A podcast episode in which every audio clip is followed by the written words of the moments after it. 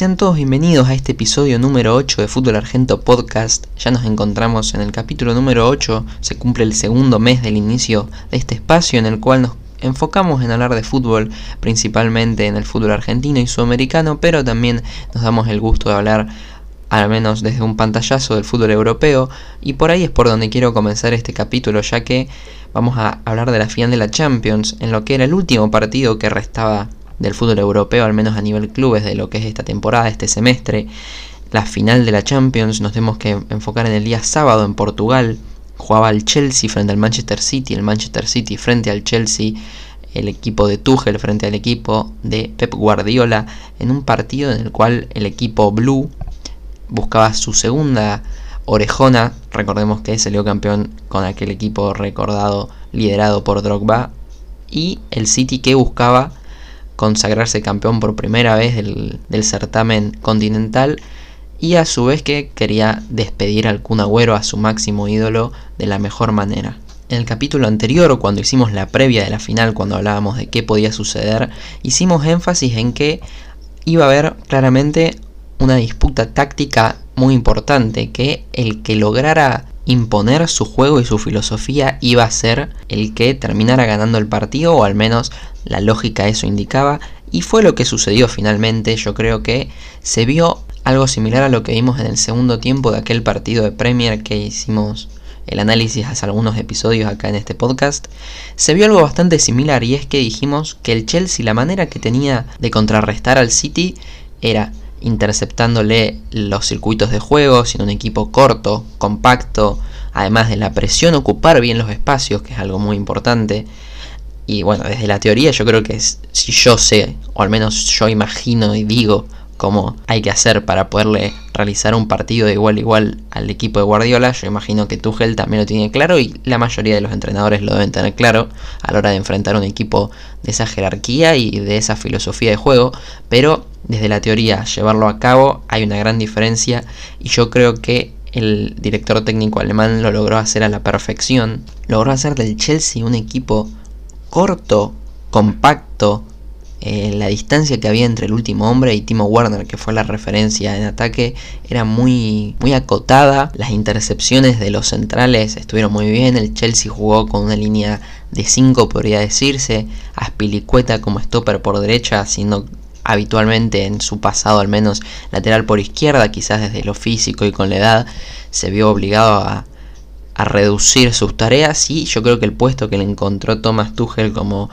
stopper, primer stopper por derecha en una línea de 3-5 fue muy buena. La labor que hizo James con, esa suerte de carrilero por derecha yo creo que fue buenísima. Y no solo contrarrestando a Sterling, que era el rival por aquella banda, el duelo que se iba a dar por aquella banda, sino que terminó hasta preocupándolo más al jugador del City con sus incursiones en ataque que él padeciéndolo en defensa. Pero si vamos a hablar del funcionamiento del Chelsea no podemos dejar pasar la gran figura, no solo quizás del partido, sino al menos desde de los últimos partidos de Champions del Chelsea, sino que es Engolo Kanté que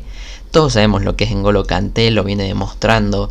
En todos los equipos buenos que consiguen algo grosso, yo creo que en Golo Kanté está presente, podemos hablar del Leicester de Ranieri en aquella temporada 2015-2016, después cuando el Chelsea ganó la Premier League, ahora esta consagración en la Champions, el campeonato del Mundial de Francia. Es un relojito, no voy a descubrir nada si digo que Golo Kanté es de los mejores en su posición, pero no podemos dejar de nombrarlo porque hizo una tarea perfecta, parece que se multiplica, es muy rápido, entiende a la perfección el juego y yo creo que le está sumando, si bien no tiene tanta presencia ni, ni sabe resolver tan bien a la hora de la definición, pero no solo quita y da el pase corto, sino que o traslada o roba en tres cuartos en una posición bastante adelantada del terreno de juego, lo que termina haciendo que el Chelsea genere una situación de peligro gracias a esa recuperación de balón. Entonces yo creo que al menos en la parte defensiva, desde neutralizar el juego del City,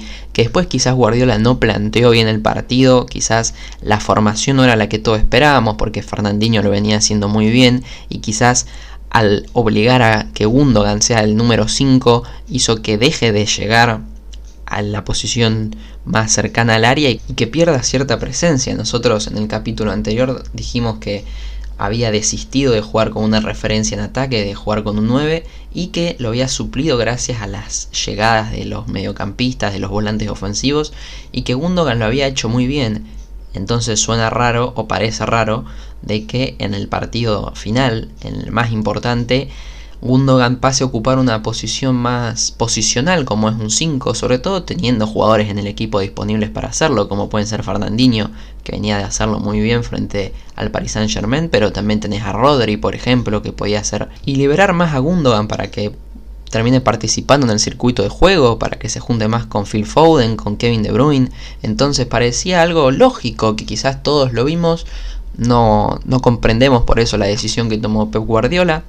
lo respetamos, lo avalamos, pero quizás fue equívoca. Y el Chelsea, además de neutralizarlos, logró generar en ataque con escasas situaciones, pero no porque no lo quiso, sino porque en el primer tiempo, sobre todo, cada vez que recuperaba parecía que si lograba conectar los dos o tres pases que el Chelsea buscaba necesitar para llegar al área rival, porque el Chelsea no necesitaba un circuito con una tendencia larga, sino que lo que buscaba era que uno de los volantes ofensivos, en el caso del gol terminó siendo Mason Mount, que jugó un partidazo, que terminó habilitando a Havertz, que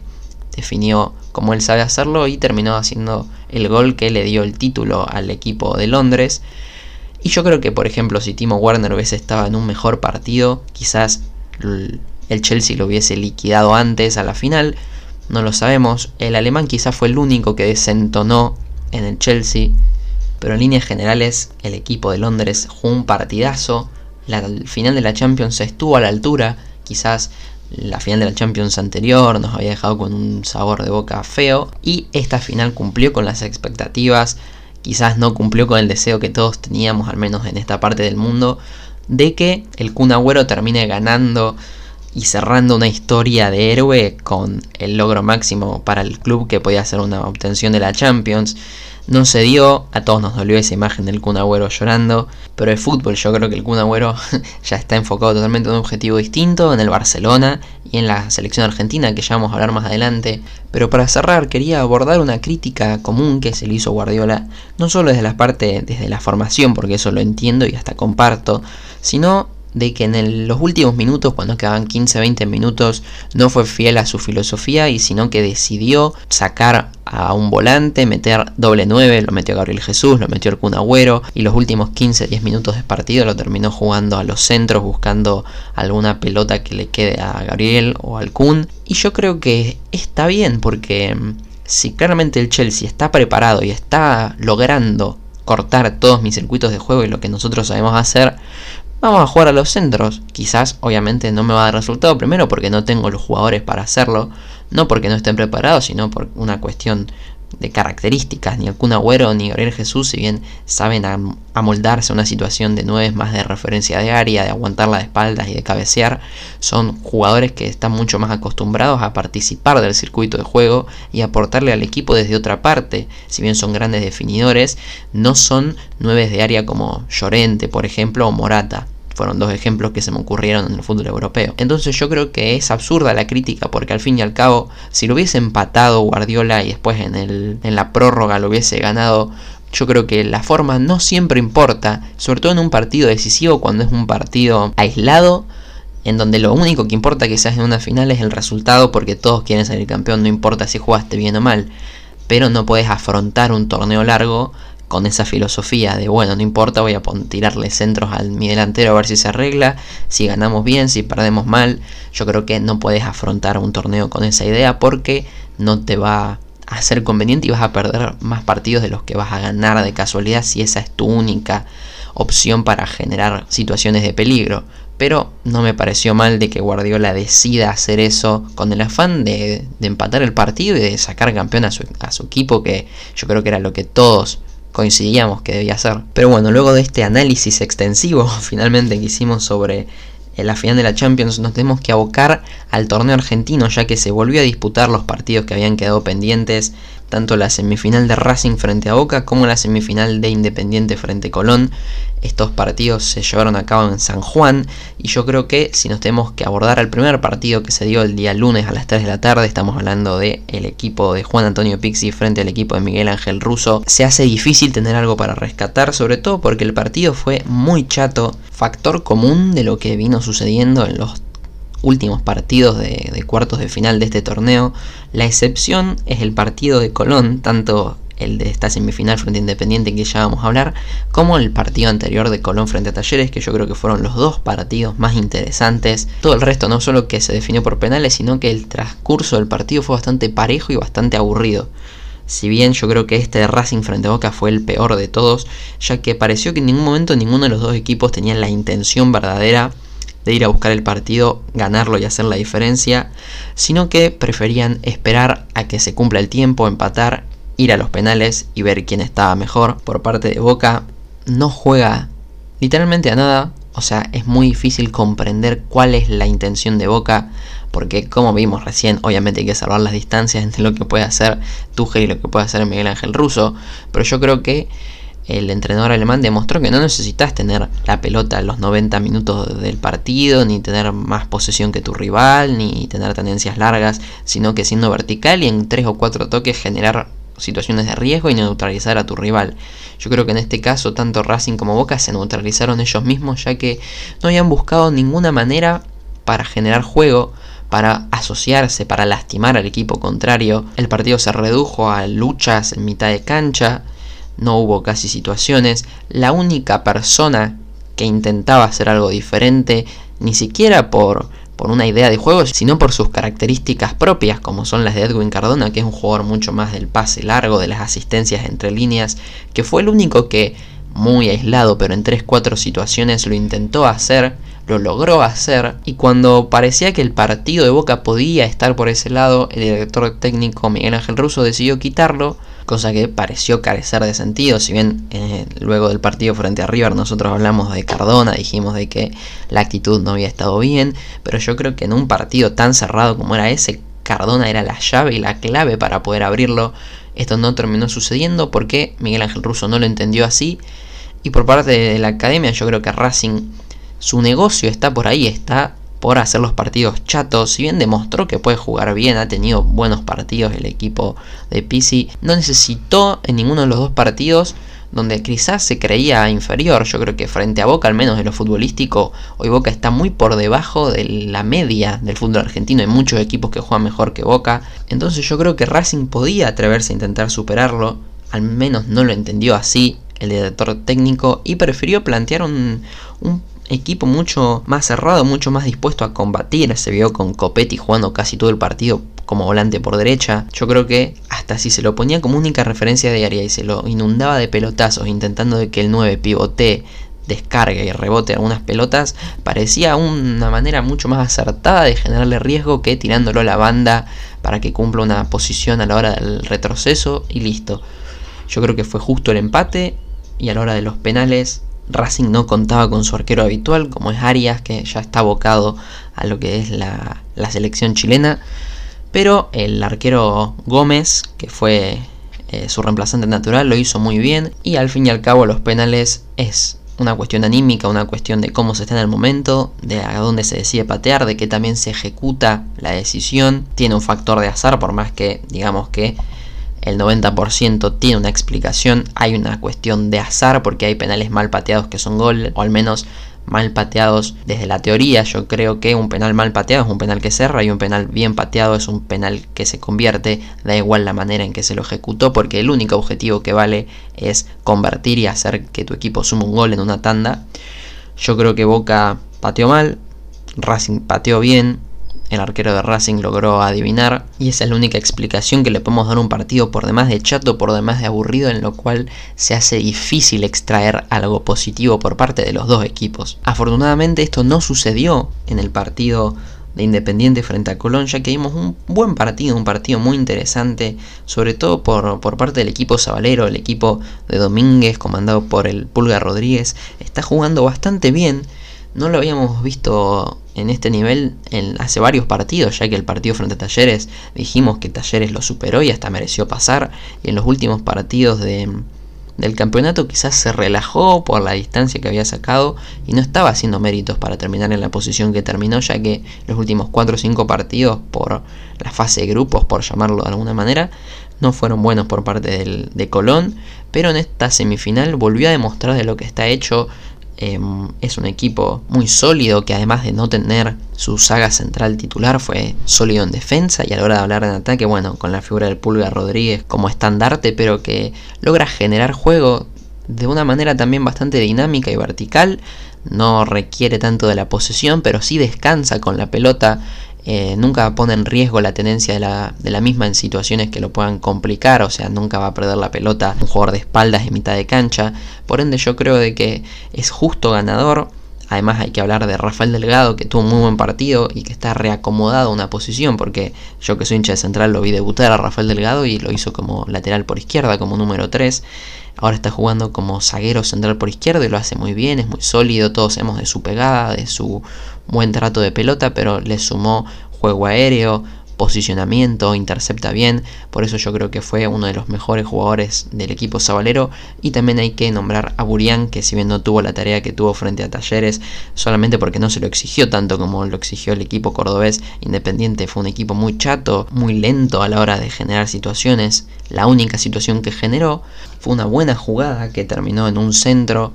eh, que el jugador de Independiente cabeció y Burián terminó desactivando con una jugada que quizás para cualquier otro arquero parecía ser gol y no se le podía recriminar mucho. Burián logró desactivarla y terminó haciendo de esa sola intervención metiéndose en el podio ya que de no lograrlo quizás la historia hubiese sido totalmente distinta. Después Colón liquidó el partido y es justo finalista. Por ende yo creo que la final va a estar buena si hay que hacer una previa o un análisis de cómo puede llegar a ser la final que se va a disputar mañana, si ustedes están escuchando esto el día que va a ser subido, yo creo que Colón va a ser el dominador, a menos el que imponga las condiciones a la hora de jugar el partido. Yo creo que si Colón se lo propone puede lastimar a Racing, que si bien defiende bien, al menos tiene zagueros sólidos, eh, laterales también. Me gusta eh, Neri Domínguez, yo es un jugador que admiro mucho y que me gusta pero yo creo que se reconvirtió más en un jugador defensivo y dejó de lado su faceta de la pegada, de los pases largos. Y yo creo que lo está haciendo bastante bien en la saga central. Pero yo creo que si Colón se lo propone, claramente puede dominar el partido y puede salir campeón en lo que sería su primer título de la historia. Pero veremos, Racing es un equipo que demostró que gracias a ponerse el overall, a aguantar los partidos, quizás su negocio sea llevarlo a penales y en penales ver si puede sacar diferencia y salir campeón. Veremos, va a ser una linda final, o al menos eso esperemos, a pesar que quizás a todos nos hubiese gustado un clásico de Avellaneda en la final, pero veremos qué sucederá en lo que va a ser la final del viernes en San Juan y lo que nos dará un nuevo campeón del fútbol argentino.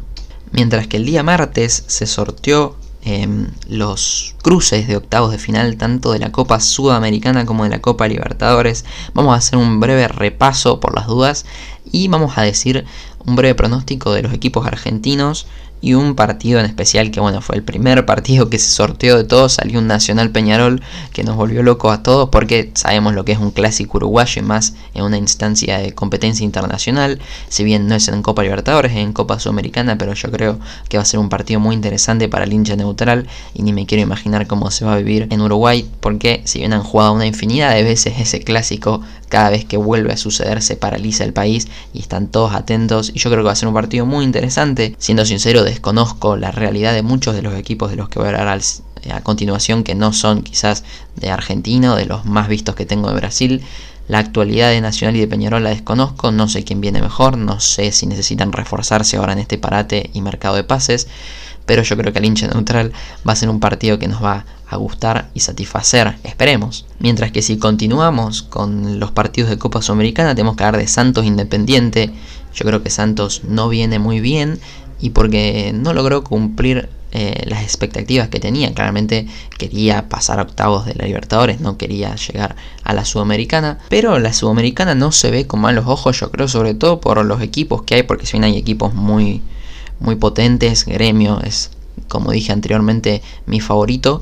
Yo creo que, que, es más accesible obviamente que ganar una Copa Libertadores donde están todos los mejores equipos del continente. Por ende no creo que sea una mala opción para Santos enfocarse en la Sudamericana. Le tocó frente Independiente que como dijimos no está jugando bien, pero en este parate yo creo que en julio cuando vuelvan los partidos los equipos van a ser bastante diferentes los que venían jugando bien quizás les cuesta volver a retomar ese ritmo y los que venían jugando mal quizás tienen la oportunidad de equilibrar esa situación y si lograron mejorar algo, sumar algún refuerzo, pueden ilusionarse desde ese lado. Esperemos que el caso de retroceder no sea el de Central, ya que venía jugando bastante bien. Esperemos que este parate no le juegue en contra. El equipo de Rosario se enfrentará a Deportivo Táchira de Venezuela, en lo que en teoría el sorteo fue un rival accesible, pero después uno se pone a pensar en la altura de Venezuela, en que no hay que subestimar a ningún rival, en que Táchira casi clasifica a octavos, igualó en puntos en su grupo, si bien tengo entendido. Así que yo creo que si bien no hay ningún rival fácil, quizás uno a priori pensaba que Táchira podía ser de los más sencillos o de los que el hincha festejó cuando vio que les tocó en el sorteo. Quizás lo mismo sucedió con Arsenal, que claramente es de los equipos más débiles a priori, o uno pensaría, pero quizás le tocó Sporting Cristal que para el hincha del Arce debe haber sido de los rivales que quería que le tocasen, por ende quizás se ilusiona aunque sea un poco el equipo del viaducto. Y si nos enfocamos en los equipos de la Copa Libertadores, yo creo que Boca claramente se cruzó o se va a cruzar con un rival de los que quería evitar, Atlético Mineiro, en el que está Nacho Fernández, que parece ya un karma para el equipo bostero, pero yo creo que no es el Atlético Mineiro que todos nos imaginamos, em, no viene siendo tan regular, obviamente que tiene muy buenas individualidades. Y Boca, claramente, el hincha bostero tiene en la cabeza el nivel que tiene el Ceneice a la hora de afrontar estos partidos en los últimos años. Y como viene jugando, o sea, la actualidad de Boca en cualquier tipo de partido nunca logra ni siquiera dominar a sus rivales. Los partidos que logra ganarlos son porque los jugadores de gran jerarquía que tienen hacen la diferencia. Entonces yo creo que la tiene complicada el equipo de Miguel Ángel Russo si es que Miguel Ángel Russo continúa, a pesar de que nadie puso en duda su continuidad. Por parte de Racing Sao Paulo, yo creo que bueno, se cruzan los mismos que ya disputaron en fase de grupos. Yo creo que va a ser un partido interesante, que es más parejo quizás, que Racing ya sabe cómo neutralizar al equipo brasileño. Quizás también le sirva de antecedente al equipo brasileño los partidos de Copa Libertadores. Yo creo que va a ser un partido bastante más parejo que el de Boca Atlético Mineiro y que no hay un claro favorito, al menos desde mi opinión personal. Vélez Barcelona me parece el partido quizás más atractivo de octavos eh, dejando de lado los nombres y enfocándonos en la actualidad. Barcelona de Ecuador que viene jugando muy bien y Vélez también lo viene haciendo, así que yo creo que va a ser un partidazo para que todos podamos ver. Quizás el partido que más entusiasmo tengo en ver de estos de octavos. Por parte de River, que le tocó frente a otro equipo argentino, como es Argentino Juniors. A priori, eh, el equipo Marcelo Gallardo, siempre favorito por ser justamente dirigido por Marcelo Gallardo. Pero yo creo que a priori es el equipo favorito para pasar a cuartos de final. Pero veremos porque Argentino Juniors ya ha sabido ganarle a River en este último tiempo. Pero en partidos de ida y vuelta parece que esta, esta casualidad que te puede dar de ganarle a River en un partido aislado se reduce al ser claramente dos partidos, pero habrá que ver cómo se plantea. Lo mismo sucederá con Defensa Flamengo, yo creo que es también de los partidos más atractivos de esta instancia de octavos de final. Hay mucha intriga y mucha expectativa por lo que va a ser este partido. Todos tenemos confianza en el Halcón de Varela, en el equipo de BKC, y yo creo que le puede hacer partido, pero todos sabemos el potencial y el poderío que tiene Flamengo en Brasil y en el continente lo viene demostrando. Así que también va a ser un partido muy interesante y no me atrevo a dar un ganador, al menos desde el pronóstico. Y por último, para cerrar, hay que hacer un breve repaso sobre lo que va a ser el partido de Argentina por eliminatoria frente a Chile y frente a Colombia. Hoy Scaloni, hoy al momento que estoy grabando esto, ayer para ustedes, em, dio a conocer los 11 titulares, así que vamos a hacer un breve repaso y un pequeño análisis de lo que puede ser el partido de local frente a Chile y el de visitante a Colombia, ya que eh, no va a haber un capítulo en el medio, por ende hay que hacer una mini previa de los dos partidos. Yo creo que frente a Chile es necesaria buscar la victoria, sobre todo por ser locales. Eh, ambas selecciones son de las potentes del continente, pero yo creo que la roja, sobre todo por ser un partido de local, estamos un poquito más obligados a ganar y además hay que no van a tener a su figura a Arturo Vidal, ya que dio positivo de COVID, por ende yo creo que estamos un poco más obligados ahí. Después frente a Colombia va a ser un partido también muy duro, pero quizás de visitante no estamos tan obligados, quizás eso también nos juega a favor, ya que la selección cuando no es favorita quizás se siente un poco más cómoda y los jugadores se sienten más liberados, por ende pueden afrontar el partido desde otra forma, de aprovechar las pocas situaciones que tenga y de jugar más de contra, que eso también le suele ser quizás hasta más favorable a la selección. Veremos cómo plantea Scaloni estos partidos, pero si nos vamos a hablar de nombres propios, la primera sorpresa que dio Scaloni es que el arquero titular frente a Chile al menos va a ser Emi Martínez, una decisión yo creo bastante acertada y correcta, al menos darle la oportunidad, todos sabemos lo que pesa la camiseta de la selección argentina, pero yo creo que merecía esta oportunidad por el semestre, mejor dicho por la temporada completa que hizo el arquero argentino de Aston Villa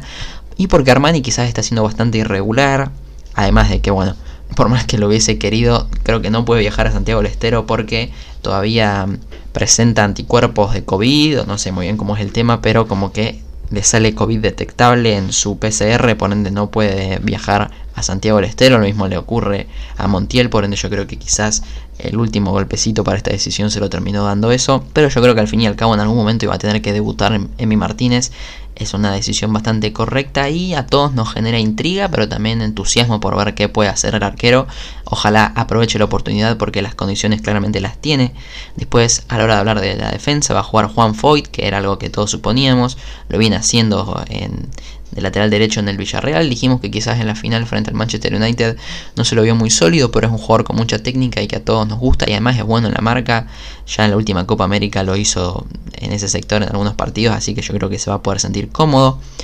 Va a jugar Lucas Martínez Cuarta, que para mí es el zaguero central de la selección a futuro. Y lo va a acompañar Romero, el jugador del Atalanta, el mejor defensor de la Serie A, al menos así fue galardonado en estos últimos días, iba a ser su debut con la selección, así que le deseamos lo mejor a Romero, que como el caso de Emi Martínez las condiciones las tiene, veremos cómo le va, pero yo creo que le irá bien. Y para terminar, la defensa, eh, Nico Tagliafico, que claramente es el dueño de ese puesto. Y eh, a la hora de hablar de la mitad de cancha, yo al menos eh, he visto que se plantea 4-3-3 con Lucas Ocampos como interior o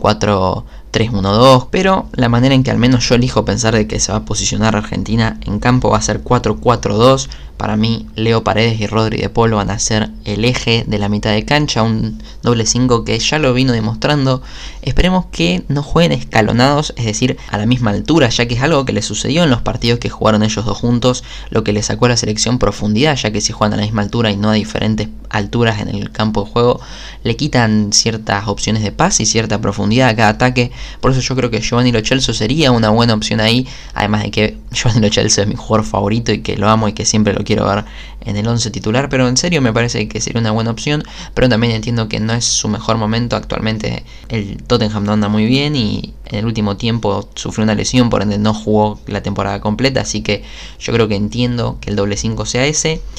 Lucas Ocampos, que para mí va a jugar por izquierda, ya que para mí por derecha la sorpresa al menos es Ángel Di María, que también lo tiene recontra merecido. A mí también, bueno, me gusta mucho Ángel, pero yo creo que lo va a hacer muy bien y espero que lo utilicen por derecha, ya que con Lautaro y Messi, que son los últimos dos jugadores de la formación que me faltaba nombrar, em, yo creo que si juegan Ocampos por izquierda, es decir, a perfil cambiado, y Di María por derecha, yo creo que le puede dar mucha más profundidad al equipo, además de jugar con enganchar y pegarle al arco, pero también enganchar y que le pase Tagliafico, por ejemplo, en el caso de Ocampos quizás no tanto Foyt por una cuestión de características, pero quizás De Paul se pueda soltar para pasar por derecha. Yo creo que todos estamos muy ilusionados con esta selección, como siempre nos ilusiona la selección argentina. Esperemos que se puedan jugar ambos partidos con normalidad, entre comillas normalidad, pero lo más normal posible. Y lo mismo con la Copa América, que se pueda llevar a cabo en el país que sea, que se consigan los mejores resultados para nuestro país. De todas formas, ya vamos a estar hablando, haciendo el análisis de los dos partidos de eliminatorias y haciendo la previa al debut de la Copa América, si es que se juega.